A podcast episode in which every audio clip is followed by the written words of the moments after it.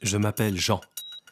J'ai 38 ans, marié, papa d'une petite fille, un bout de chou de 5 ans, au chômage depuis, enfin en reconversion professionnelle depuis presque un an maintenant.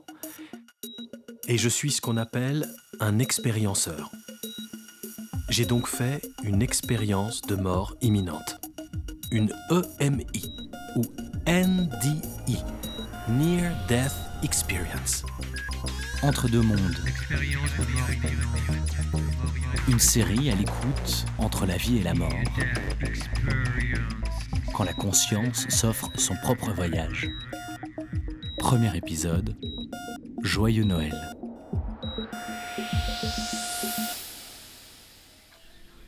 Papa, je peux avoir le lait? Oui, bien sûr. C'est le 24 décembre.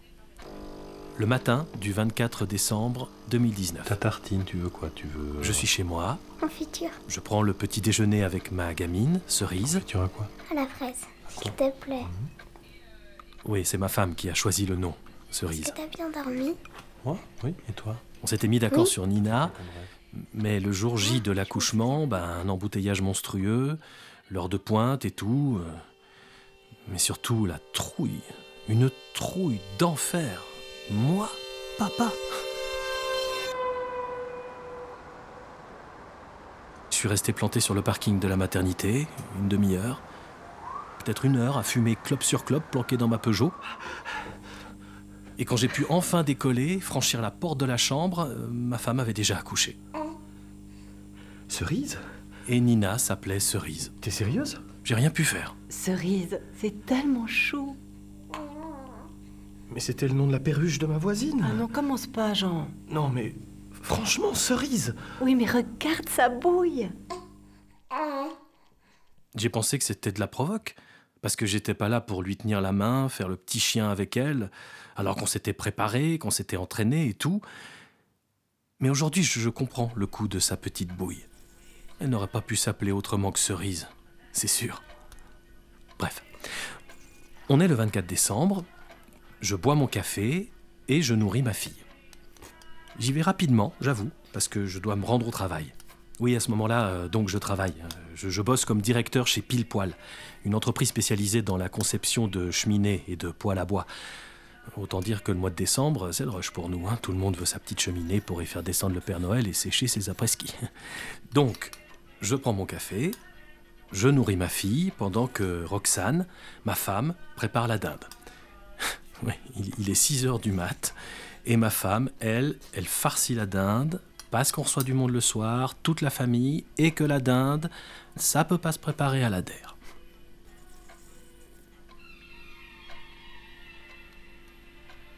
Il est 6 heures et cette dinde, écartelée sur le plan de travail, toute pâle, toute déplumée, dénudée, plus aucune dignité, et ce pauvre sapin qui penche sous le poids des décos, qui essaie tant bien que mal d'égayer le salon avec sa pauvre petite guirlande qui peine à clignoter, et la dinde, et ma fille, et ma femme qui sourit, elles ont l'air si heureuses toutes les deux, et... Et je sais pas si c'est à cause des huit cafés que je viens de m'enfiler, ou de cette odeur de cannelle qui monte de chez la voisine, qui vient s'infiltrer chez nous, je sais pas si c'est l'idée du champagne que je dois faire péter ce soir entre deux débats politiques qui partiront en vrille, c'est sûr, et de toutes ces larmes qu'on va devoir sécher parce que maman fait de la natalophobie. Je sais pas si c'est à cause de cette montagne de boulot dont je ne vois plus le sommet depuis que Jacques est en burn-out. Je sais pas, je sais pas, mais je sens. Je me sens comme. Comment dire Oppressé tout d'un coup. Coincé. C'est peut-être cette sensation-là, cette sensation de bloqué qu'aurait pu me mettre la puce à l'oreille. J'embrasse ma fille, ses petits bras s'accrochent à mon cou, peut-être un peu plus fort que d'habitude. Elle s'agrippe comme une liane, et c'est difficile de s'en défaire tellement c'est chou et plein d'amour. Mais cette sensation, toujours, cette sensation de. de bloquer. Papa, je veux pas que tu partes. Je reviens tout à l'heure, choupette. Laisse papa partir. Il revient tout à l'heure. Et ma femme, je l'embrasse aussi, très tendrement. Qu'est-ce qui te prend? Et c'est assez rare qu'on s'embrasse depuis quelque temps.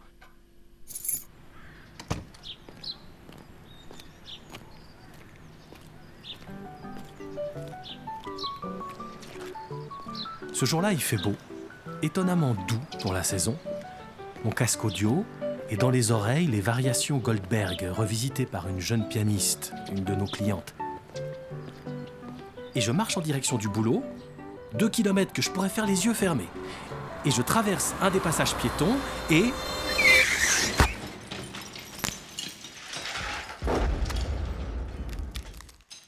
Une voiture me percute de plein fouet. Je l'ai pas vu venir. Pas eu le temps. Pas eu le temps d'avoir peur. Mon corps est allé, éclaté au milieu de la route, et j'ai pas mal. Pas encore. Mais je sais que la douleur n'est pas loin.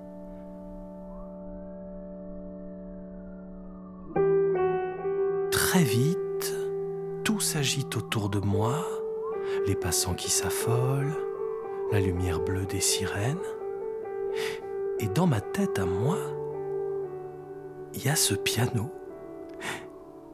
Il prend toute la place et ça me rassure, ça me calme. Je suis parfaitement calme et je dois sûrement perdre connaissance quelques minutes parce que je me retrouve à l'hosto, aux urgences. Et là, il n'y a plus de musique dans ma tête. Plus que de la douleur, partout.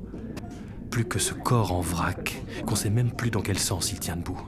Alors, à coup de sédatif, on me plonge dans un coma artificiel. Je m'endors un peu, je crois, mais je me réveille presque aussitôt. Bon, voilà, plèvre déchirée, c'est un pneumothorax. Enfin, mon corps est parfaitement endormi, mais moi, je suis là, debout, parmi les soignants. On pourrait croire que je fais partie du corps médical. Ils sont cinq autour de moi. Il y a deux infirmières et deux internes. Oui, je le sais parce que c'est marqué sur leur blouse blanche, et je peux lire ça parfaitement. La cinquième personne est en bleu. Elle n'a pas d'étiquette, mais c'est elle qu'on écoute. Les deux poumons sont atteints, le gauche est totalement effondré. Il y a du boulot. Elle dit ça d'une voix posée, assurée, presque chaleureuse. Tellement tranquille qu'on pourrait croire qu'elle évoque la recette ratée d'un soufflé au chocolat. Va falloir regonfler tout ça rapidement. Allez, on l'emmène au bloc. Joyeux Noël à tous. Et je me regarde partir, tout blanc, tout pâle, totalement dénudé, maintenant étalé sur la table d'opération. Et d'un coup, je me retrouve chez moi. Allongé sur la table de la cuisine.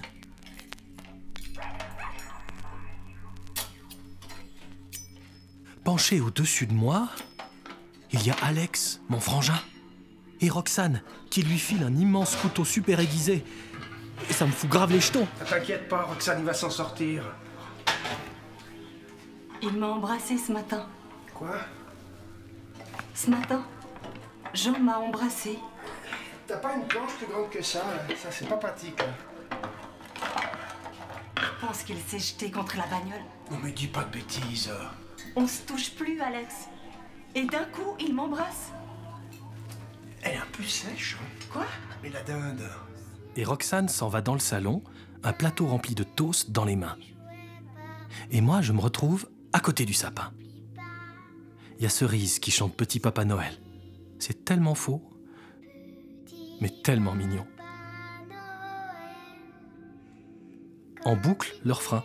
Et je me rends compte que je lui ai jamais appris un couplet. Pas même le premier.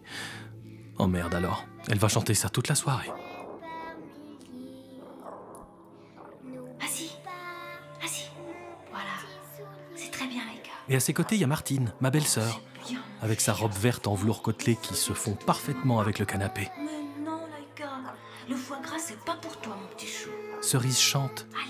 Elle se donne tant de peine et Martine est focalisée sur son Yorkshire. Un petit machin à poils longs et grisâtres qu'on confond régulièrement avec la serpillière. Et le York s'agite. Il me regarde. Oh, Ah non, Laika, ça suffit maintenant. Ça suffit maintenant, mon petit chou. Et je me retrouve à quatre pattes, en train d'agiter la queue et d'aboyer. Martine m'attrape sur ses genoux.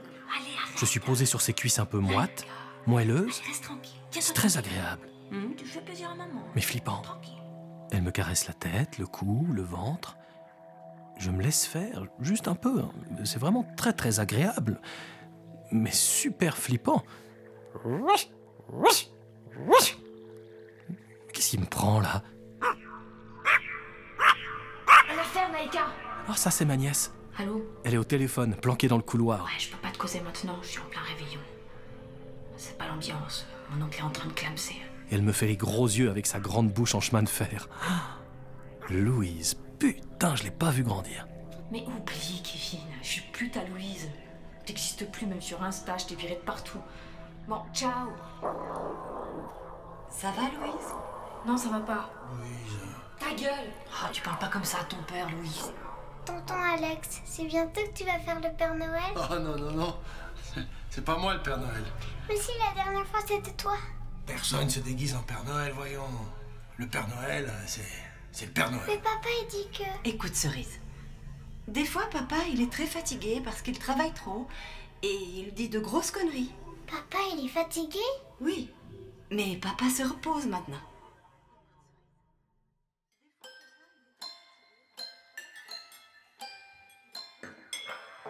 On est le 24 décembre. Le soir du 24 décembre. La dinde est sur la table et tout le monde autour. Plus un mot maintenant. Plus d'engueulade. Et c'est terriblement angoissant, même pour un presque mort.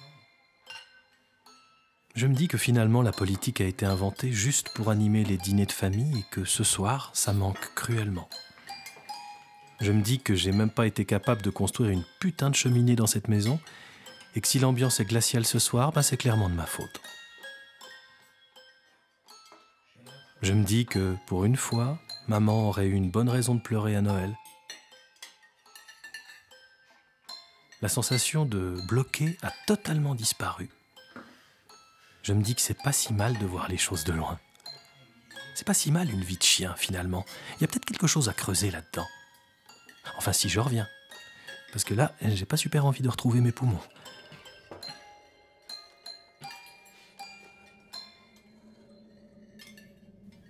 Personne n'a pris le temps d'allumer la guirlande ce soir et le pauvre sapin a l'air de s'en moquer.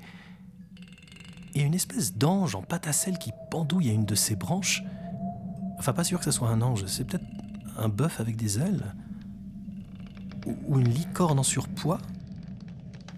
Il est beaucoup trop lourd. La branche penche, il va tomber. Il va s'éclater, c'est sûr. Et Cerise se lève de table. Et elle vient près de moi, près du sapin. Et elle retire l'ange de la branche. Sur la pointe des pieds, très délicatement, elle décroche la chose en pâte elle la met dans sa poche. Il fait noir tout d'un coup. Les petits doigts de ma fille sur ma peau. Je suis dans le creux de sa main. Il fait chaud, il fait doux. Tout d'un coup, tout d'un coup, je me sens léger. Mais léger dans le creux de cette main. Et à ce moment-là, ah oui, à ce moment-là,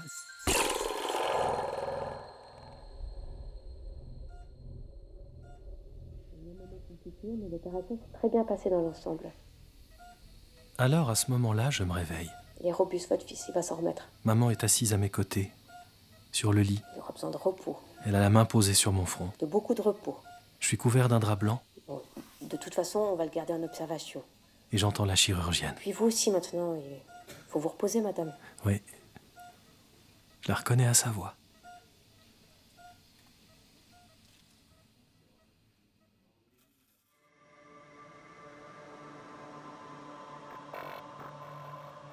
Entre deux mondes. Une série écrite par Mali Van Wallenberg et mise en onde par Gérald Wang. Avec Franck Semley, Pauline Épinay, Fred Mudry, Mali Van Wallenberg, Olivia Seigne et Tamara Semley. Musique Christophe Koenig. Bruitage Caroline Ledoux. Prise de son Gérald Wang et Jonathan Binquet. Montage et mixage, Gérald Wang, au studio Bruisson. Une production de la Compagnie Gaspard avec le soutien de la Loterie Romande, le canton du Valais, la ville de Sion, la ferme Asile, la Fondation Michelski, la bourgeoisie de Sion, la Fondation Joshum et la SSA. Merci au restaurant de la ferme Asile pour son accueil si chaleureux.